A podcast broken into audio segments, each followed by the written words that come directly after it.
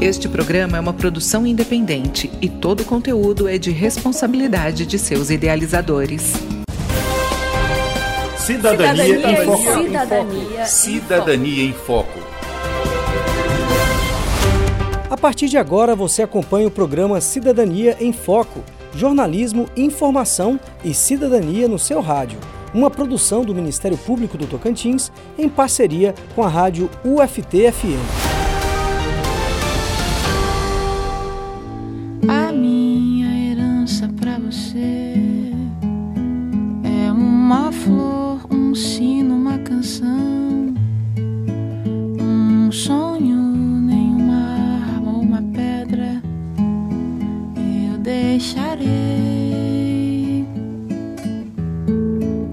Na edição desta semana do programa Cidadania em Foco, vamos falar sobre sucessões, herança, tema que costuma gerar muitas dúvidas, além de, não raro, conflitos familiares. A entrevistada é a promotora de justiça Beatriz Regina de Melo, titular da 16ª Promotoria de Justiça da capital, que atua na área do direito da família e sucessões.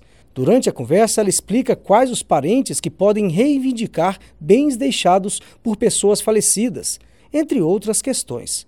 Doutora Beatriz, quando uma pessoa morre deixando bens, quem tem direitos a esses bens e quais são as regras básicas para a partilha deles? Nós temos quatro tipos de herdeiros. Nós temos os herdeiros legítimos, os necessários, os testamentários e os legatários. Para ficar um pouquinho mais claro, os legítimos são aqueles que a própria lei define como tal. Né? É herdeiro o cônjuge vivo, os seus descendentes, ou seja, seus filhos, netos e bisnetos, os ascendentes, se ele tiver pais, avós, bisavós, e também os irmãos, tios, até os parentes de quarto grau.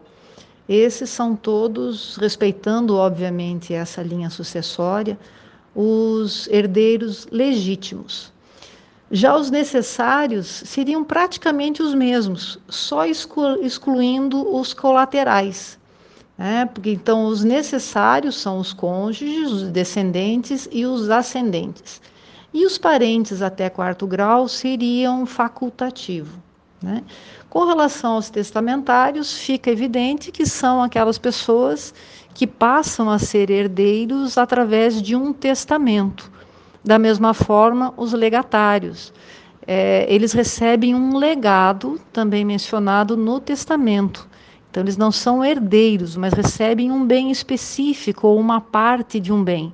Por isso, eles são chamados de legatários. É possível dividir os bens em testamento? Como eu mencionei dos herdeiros necessários, esses ou mesmo dos legítimos, né, que inclui aí os parentes, eles têm direito pelo menos a 50% da herança.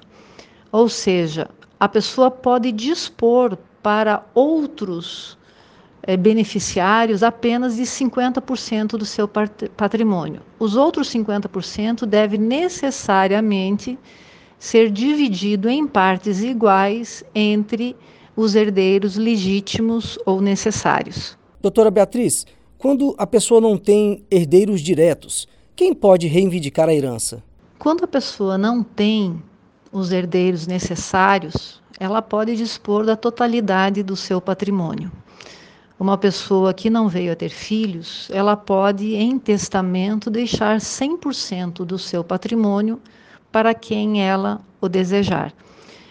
E se não o fizer? E se a pessoa não deixou testamento, não fez um codicilo, que é praticamente um testamento de últimas vontades, feitos de última hora? Para quem fica todo o patrimônio da pessoa?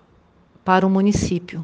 Ou seja, o poder público é que vai herdar esse patrimônio se não houve um testamento e se também se a pessoa não tem herdeiros necessários. Para a gente finalizar, doutora, um herdeiro pode perder a herança? Uma pessoa pode ser deserdada? Se ouve muito que eu vou te deserdar e ameaças e brigas, etc, etc.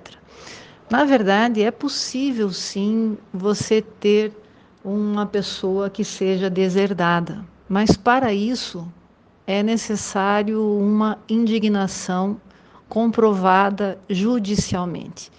Para você deserdar uma pessoa, é, é necessário que tenha um processo judicial e o juiz aceite que aquela pessoa é indigna de ser herdeira daquela outra determinada pessoa. Obrigado, doutora. Esse foi o programa Cidadania em Foco, uma produção da Assessoria de Comunicação do Ministério Público do Tocantins, em parceria com a rádio UFT-FM. Produção e redação: Sara Alves de Oliveira. Apresentação: João Lino Cavalcante. Edição: Jales Barros. Coordenação de jornalismo: Denise Soares Dias.